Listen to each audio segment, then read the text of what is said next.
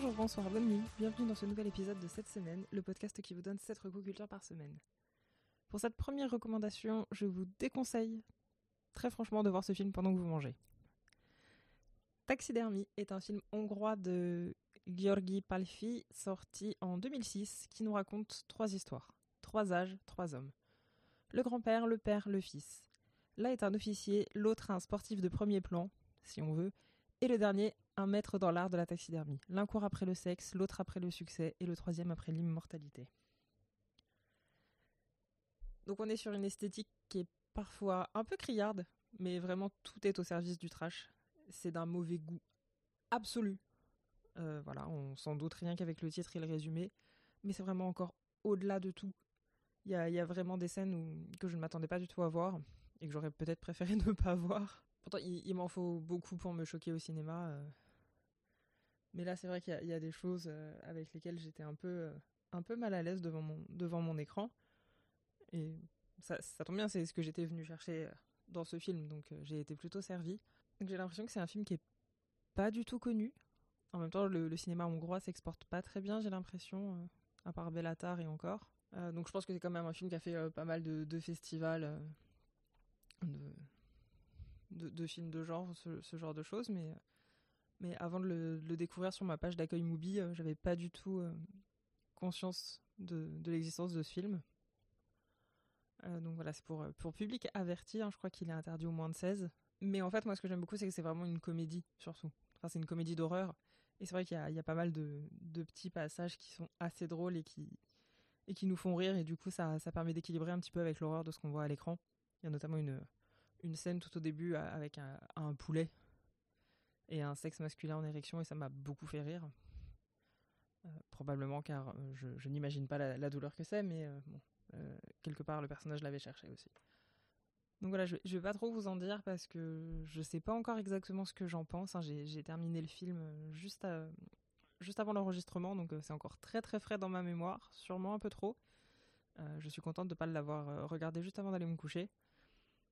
Comme je disais, c'est sur Mubi, ça dure tout juste 1h30. Donc voilà, si, vous aimez ce, genre de film, vous pouvez y aller sans aucun problème. Et si, si vous préférez les choses un peu plus délicates, abstenez-vous.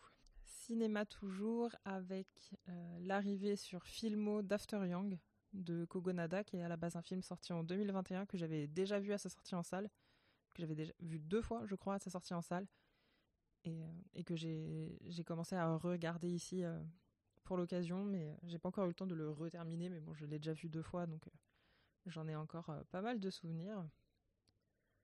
Donc ça se passe dans un futur proche où la mode est marquée par des androïdes domestiques sous forme humaine qui sont considérés comme des nounous.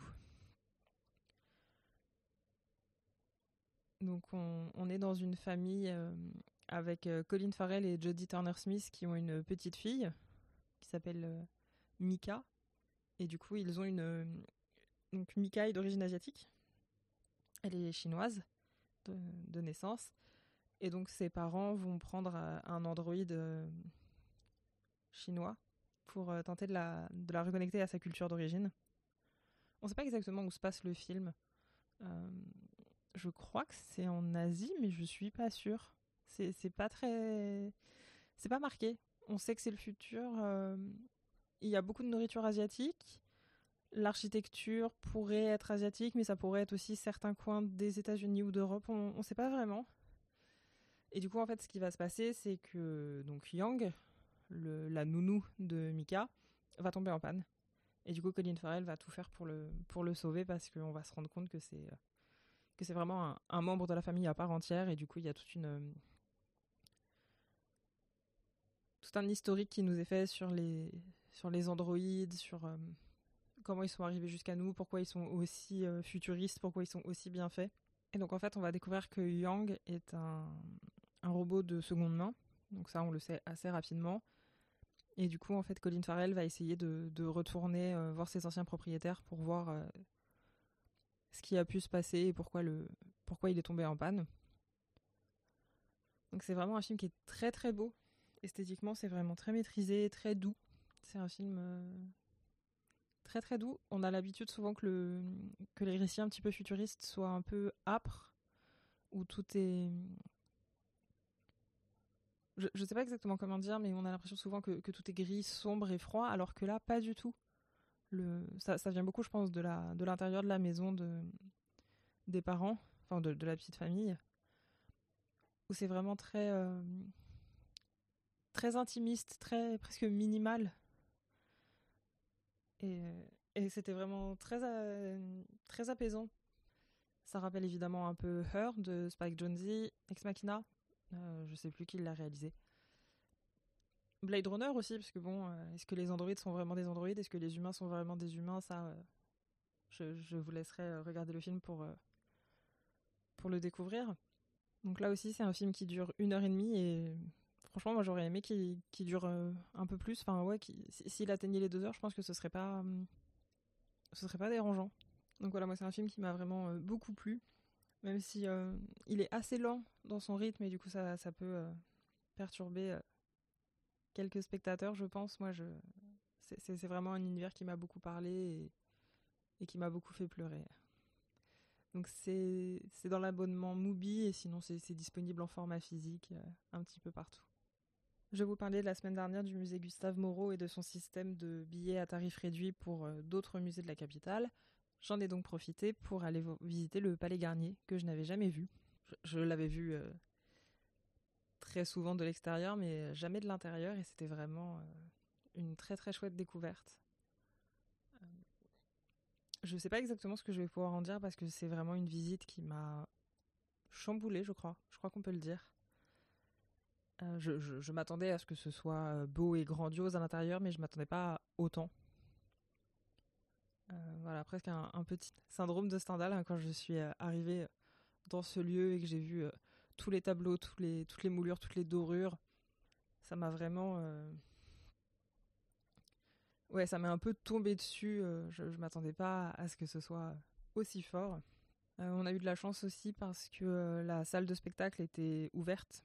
Donc il n'y avait pas de ni de, répétition, ni de réglage en cours. Donc on a vraiment pu voir la scène, les, sièges, tout ça. Donc c'était vraiment aussi très très presque émouvant. Ouais, c'était très émouvant de, de, découvrir ce lieu comme ça, en étant presque tout seul. N'exagérons rien, hein, c'est un lieu qui est assez visité, mais en fait c'est tellement grand qu'on se marche pas dessus.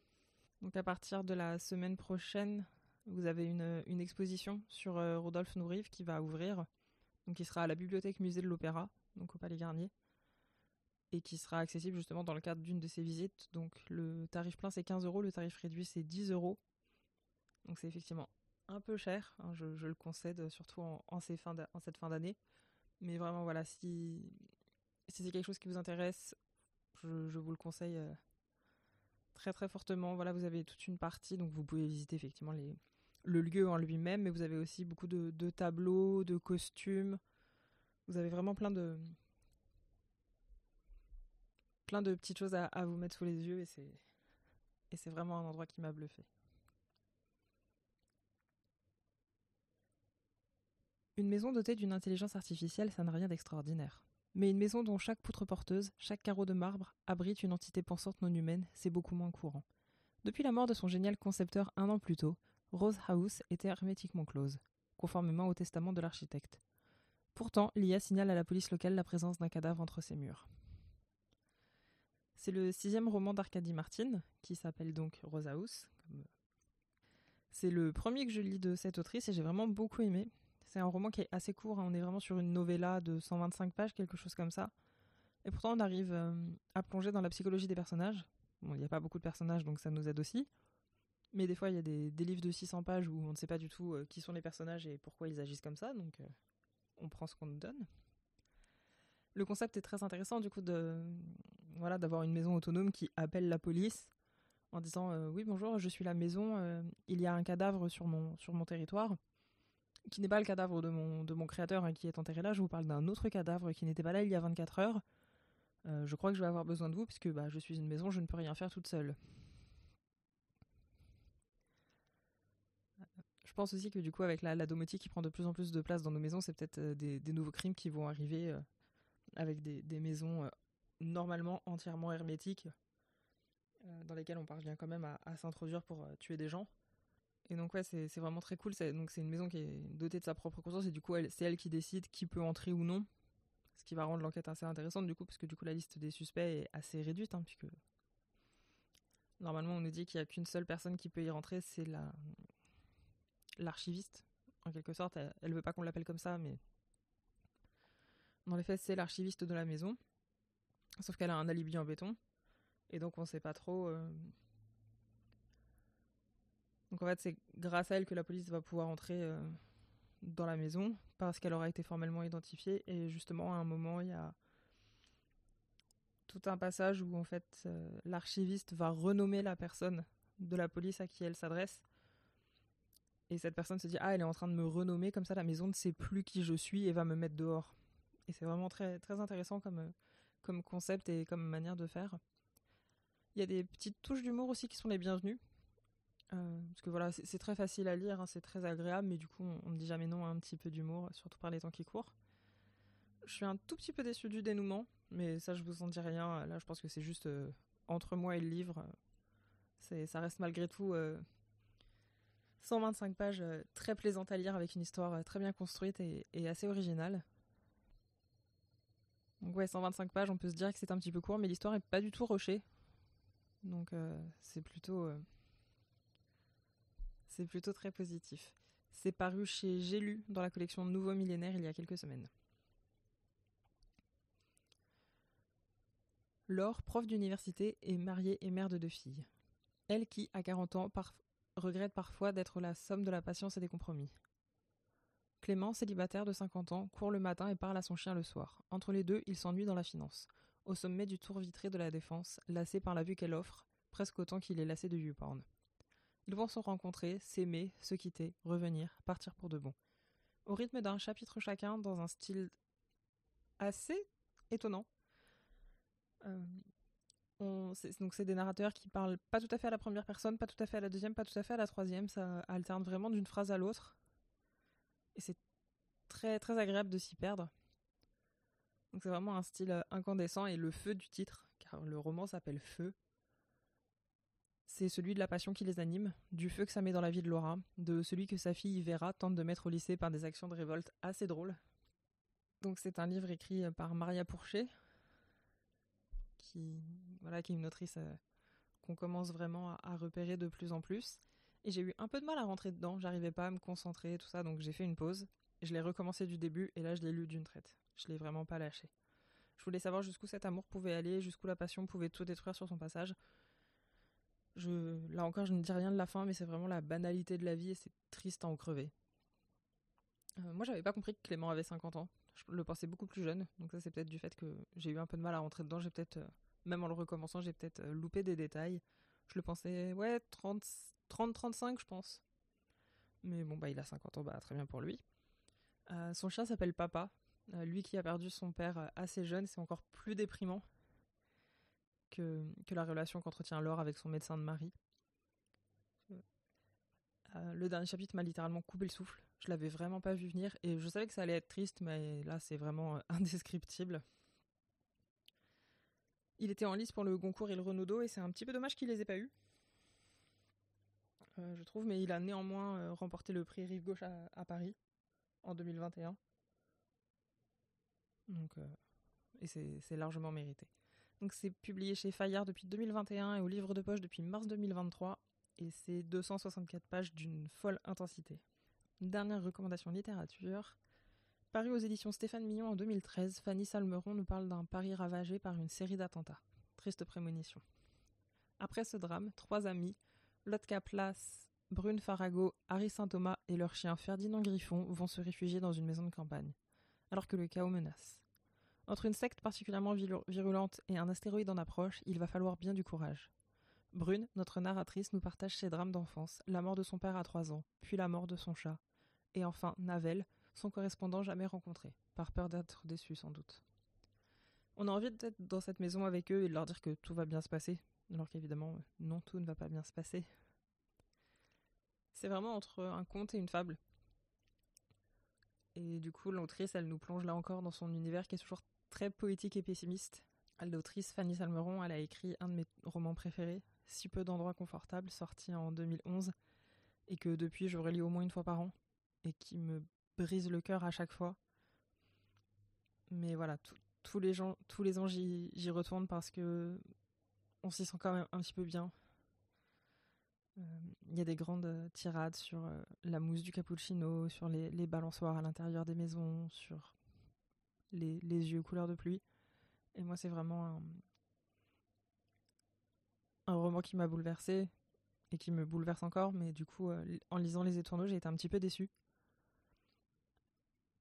Mais peut-être parce que j'avais trop peur de découvrir que si peu d'endroits confortables était une erreur de parcours et que le reste de son œuvre n'est pas à la hauteur. Et c'est pas du tout le cas. C'est juste que j'avais trop d'attentes par rapport à, à ma première découverte de son travail. Et je sais pas si ça vous fait ça, vous, des fois, où, vous aimez le vous aimez une œuvre tellement fort que vous avez peur d'aller découvrir ce qu'elle a fait d'autre parce que ça pourra jamais être aussi bien.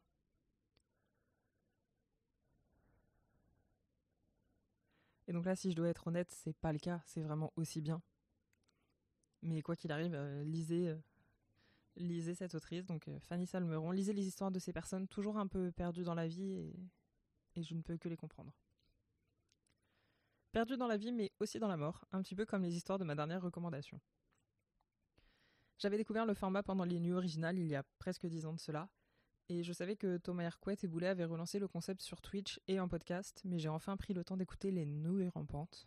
Thomas, Boulet, Clara Kane et Sherry Krim, souvent accompagnés d'invités, nous racontent des histoires qui font peur, entre légendes urbaines, vrais témoignages paranormaux ou thread Reddit. Suivi d'un débrief, en général, pour tenter de faire la lumière sur ces mystérieux mystères. Sur les applis de podcast, vous avez soit les rediffusions des lives, soit les versions retravaillées et propres des histoires en format court, donc c'est vous qui choisissez vraiment quel type de format vous préférez. Ils sont sur Twitch le premier samedi de chaque mois vers 23h, me semble-t-il, sur la chaîne de Thomas. Bon, je doute d'un jour veiller suffisamment tard pour les suivre en live, mais euh, je pense. Euh, je vais commencer à regarder les replays, je pense, puisque moi j'ai une petite préférence pour le format audio. Même si au quotidien, euh, dès que je sors de chez moi, j'écoute quasiment que du podcast. Donc ce sera pour dehors.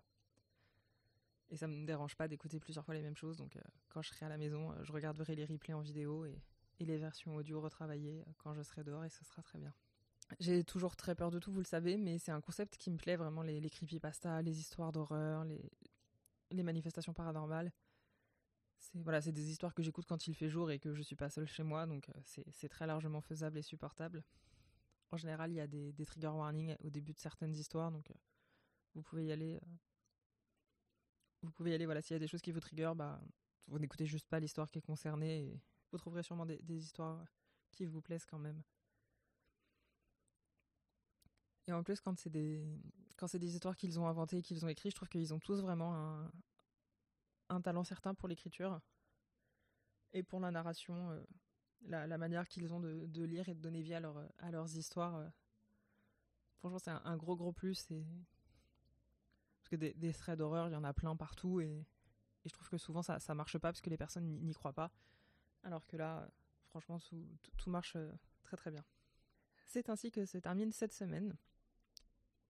Vous verrez dans la description, un nouveau lien est apparu. J'ai décidé de coupler le Tipeee que j'avais ouvert pour mon autre podcast, Adaptator et à travers, pour aussi inclure ce podcast. Donc euh, le lien sera dans la description si vous voulez connaître les contreparties et le pourquoi du comment euh, j'ai décidé de, coupler euh, les deux Tipeee. Mais pas de panique, hein, même si vous ne, typez pas, les, épisodes resteront accessibles et gratuits pour toutes et tous sur vos plateformes habituelles. Bonne semaine, à lundi prochain.